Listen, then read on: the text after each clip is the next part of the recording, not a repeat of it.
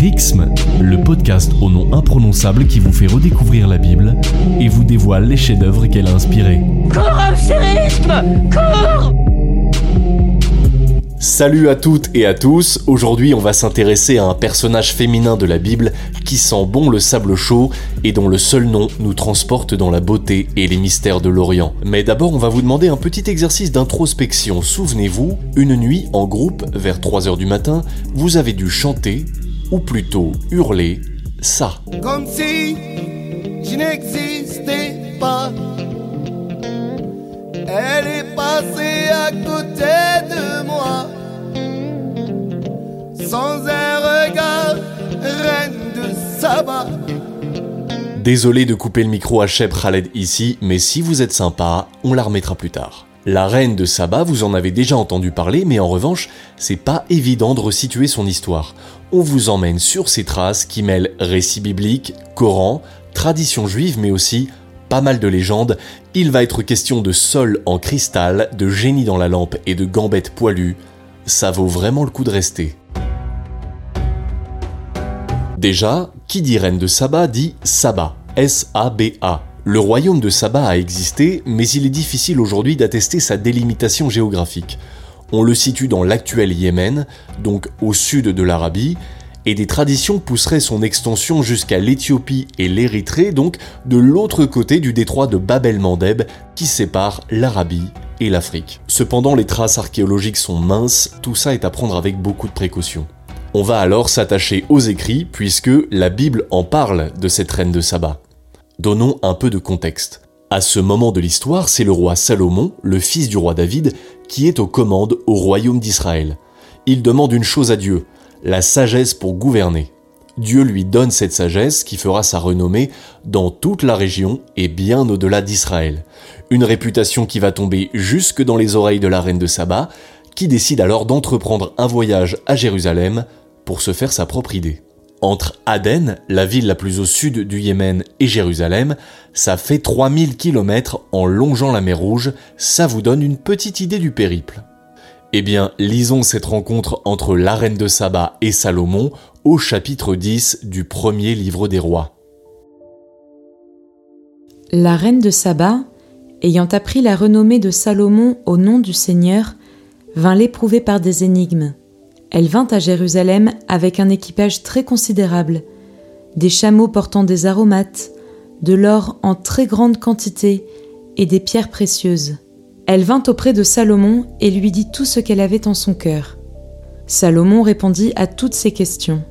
Quand la reine de Saba eut vu toute la sagesse de Salomon, et la maison qu'il avait bâtie, et les mets de sa table, et les appartements de ses serviteurs, et les chambres et les vêtements de ses domestiques, ses échansons et l'escalier par où il montait dans la maison du Seigneur, elle eut le souffle coupé. Elle dit au roi, Je ne croyais pas leur dire, jusqu'à ce que je sois venue et que j'ai vu de mes yeux, et voici qu'on ne m'en avait pas rapporté la moitié. Tu surpasses en sagesse et en magnificence la renommée que j'avais entendue. Heureux tes gens, heureux tes serviteurs, ceux-ci qui se tiennent devant toi continuellement, écoutant ta sagesse. Que le Seigneur ton Dieu soit béni, lui qui s'est complu en toi et t'a placé sur le trône d'Israël, parce que le Seigneur aime Israël pour toujours, et il t'a établi roi pour que tu fasses le jugement et la justice. Tous les dons du ciel, c'est le cadeau du plus offrant. Ma femme, elle est trop belle, regarde sa peau couleur safran. Ma femme, elle déclenche les ambulances et leurs sirènes. Si le monde était beauté, tu vivrais sous son règne. Son parfum est une ivresse qui te rend sous l'ami. Elle est classe comme une négresse et dangereuse comme un tsunami. Indépendante et ma femme, l'intelligence incarnée. C'est la reine de Saba, c'est Cléopâtre réincarnée. Ma femme, c'est de la foudre, l'orage, les cataclysmes. C'est ta foi, ta religion, l'abjuration des hommes d'église. Gaël Faye s'est aussi inspiré de la figure de la reine de Saba dans son titre Ma femme. La Bible nous dit que la reine de Saba est venue rendre visite au roi Salomon afin d'éprouver la sagesse que Dieu lui aurait accordée. Époustouflée par ce qu'elle voit et entend de Salomon, elle est convaincue que le roi est bien élu de Dieu, elle rend grâce au Dieu de Salomon et repart pour sa terre. Ce qu'on peut souligner ici, c'est que la reine de Saba, contrairement à d'autres reines étrangères qui viennent en Israël, ne reste pas. Elle est libre de ses allées et venues et ne cherche pas à s'accrocher à la terre d'Israël. Salomon ne la retient pas non plus. Sa visite est aussi probablement celle d'une ambassadrice de son royaume pour fixer des contrats, des passages de caravanes, du commerce avec Israël. Enfin, ce passage met en exergue l'intelligence et la sagesse de la reine de Saba, car elle maîtrise le jeu de devinette qui se pratiquait entre sages et savants. Bref, cette rencontre est fondée sur l'échange, l'échange de paroles, de sagesse, mais aussi de cadeaux.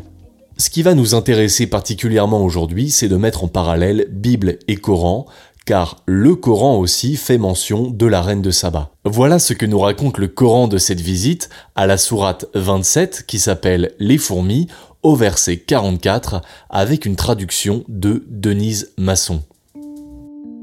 On lui dit Entre dans le palais. Lorsqu'elle l'aperçut, elle crut voir une pièce d'eau et elle découvrit ses jambes. Salomon dit C'est un palais d'allées de cristal. Elle dit Mon Seigneur, je me suis fait tort à moi-même. Avec Salomon, je me soumets à Dieu, Seigneur des mondes. On remarque que Bible et Coran ne disent pas vraiment la même chose ici. Dans la Bible, la reine de Saba vient de sa propre initiative à Jérusalem et elle repart admirative de la richesse et de la sagesse de Salomon, ce qui l'incline à rendre hommage au Seigneur, Dieu de Salomon, roi d'Israël. Mais dans le Coran, on la fait venir et elle rentre chez elle après s'être convertie à Dieu. En fait, c'est même la tradition juive qui influence ici le Coran.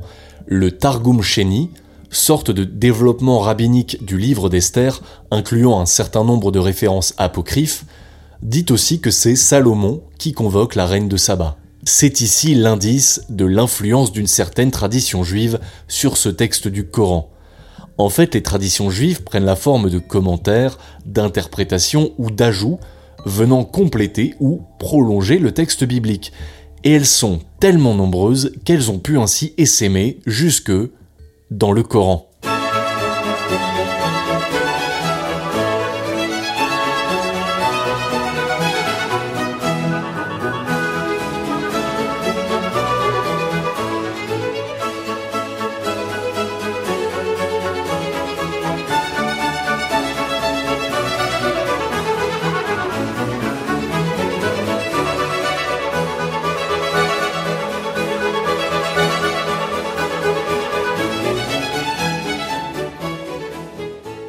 C'est beau, c'est majestueux, l'arrivée de la reine de Saba chez Salomon, c'est aussi un thème ultra connu qu'on retrouve chez Handel.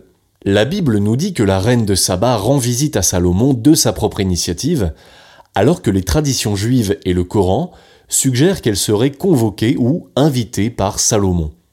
On va continuer à explorer le sujet avec les traditions car c'est assez savoureux. Dans l'Arabie pré-islamique, les hommes croyaient en l'existence de djinns, vous savez ces créatures invisibles dotées de pouvoirs surnaturels, pouvant prendre différentes formes et capables d'influencer les êtres humains, un peu comme le génie de la lampe d'Aladin. Prince Ali, sa seigneurie, Ali Ababa, à genoux, prosternez-vous, soyez ravis. La tradition musulmane qui fleurit dans les premiers temps en Arabie raconte que des djinns de l'entourage de Salomon lui auraient soufflé que la reine de Saba était elle-même un djinn et qu'elle avait des jambes poilues et des sabots de chèvre. C'est pour vérifier cette rumeur que Salomon, dans le Coran, la fit entrer sur un sol de cristal. Elle relève sa robe, Salomon voit qu'elle a du poil aux jambes, mais ses pieds sont bien humains. Salomon est donc rassuré sur le fait que la reine de Saba bien une femme. Oh, ça va mieux. En fait, cette histoire de poil aux jambes vient d'un midrash juif, une analyse rabbinique des textes sacrés. Encore une fois, on trouve un détail qui indique que la tradition musulmane lit le Coran en écho de la tradition juive. Si on va encore un peu plus loin, on dit que la reine de Saba est impressionnée par le sol de cristal qu'elle prend pour de l'eau. Alors pourquoi ça? Pour comprendre ce point, il faut s'attarder sur Rabbi Akiba, un rabbin du 1er siècle qui enseigne qu'à ceux qui entreront au paradis, ils arriveront sur un sol de marbre pur qu'ils prendront pour de l'eau. En voyant le sol de cristal qu'elle prend pour une pièce d'eau, la reine de Saba relève sa robe semble réaliser qu'elle est au paradis, que Salomon est saint, qu'elle a face à elle un homme de Dieu, et se convertit. Encore une troisième trace de l'influence de la tradition juive sur ce texte du Coran.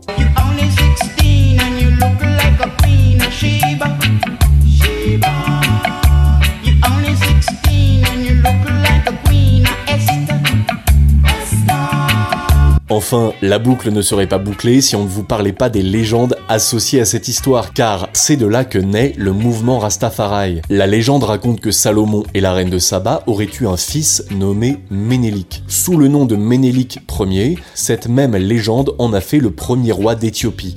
Son père Salomon était issu de la tribu de Juda, symbolisé par un lion, le fameux lion de Juda, c'est la raison pour laquelle dans les années 30, l'Éthiopie a adopté un drapeau faisant figurer le lion de Juda, un lion avec une couronne et un sceptre. C'est le lion de Sion, un autre nom donné à Jérusalem, en anglais on dit même Lion of Zion, dont vous avez déjà entendu parler dans la bouche de ce monsieur.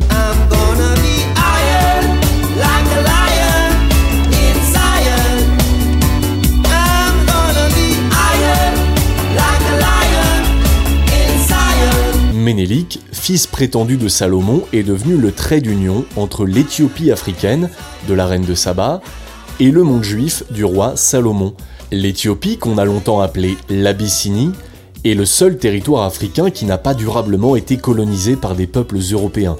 C'est pour cette raison que cette terre a été promue par les Rastas, car leur mouvement prédit l'arrivée d'un roi des rois en Afrique, capable de rendre sa dignité à un continent meurtri. Finalement, la reine de Saba est donc une figure féminine à la croisée des chemins des trois grandes religions monothéistes, mais aussi mère d'un courant spirituel beaucoup plus contemporain.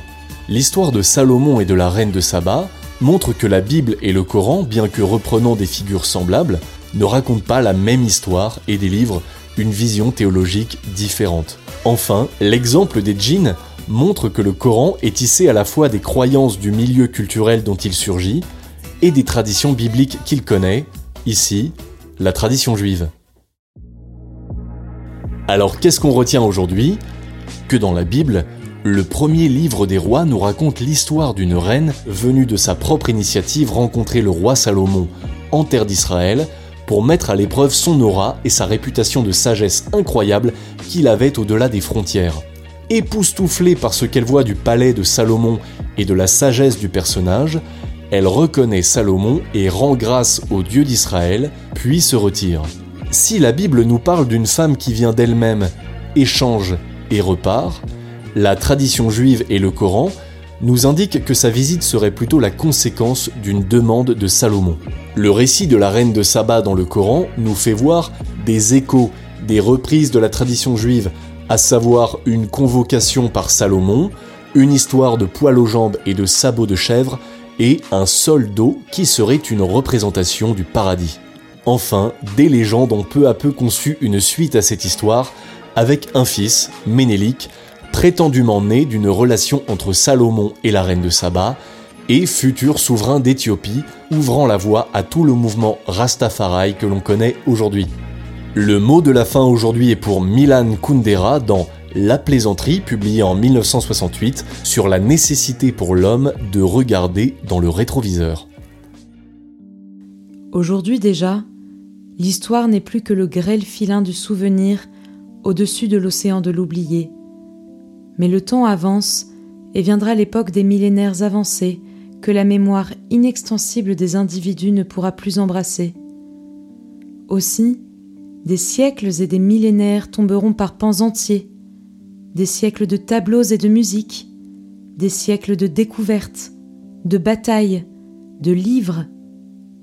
Et ce sera mauvais, parce que l'homme perdra la notion de soi-même, et son histoire insaisissable, inembrassable, se rétrécira à quelques signes schématiques, dépourvus de sens. Allez, on vous libère, c'est l'heure d'aller danser du ventre foncez consulter notre site prixme.org et pensez à suivre notre compte Instagram prixme.officiel et on se quitte en réécoutant Aïcha de Shep Khaled parce que vous êtes vraiment très sympa. À très très vite!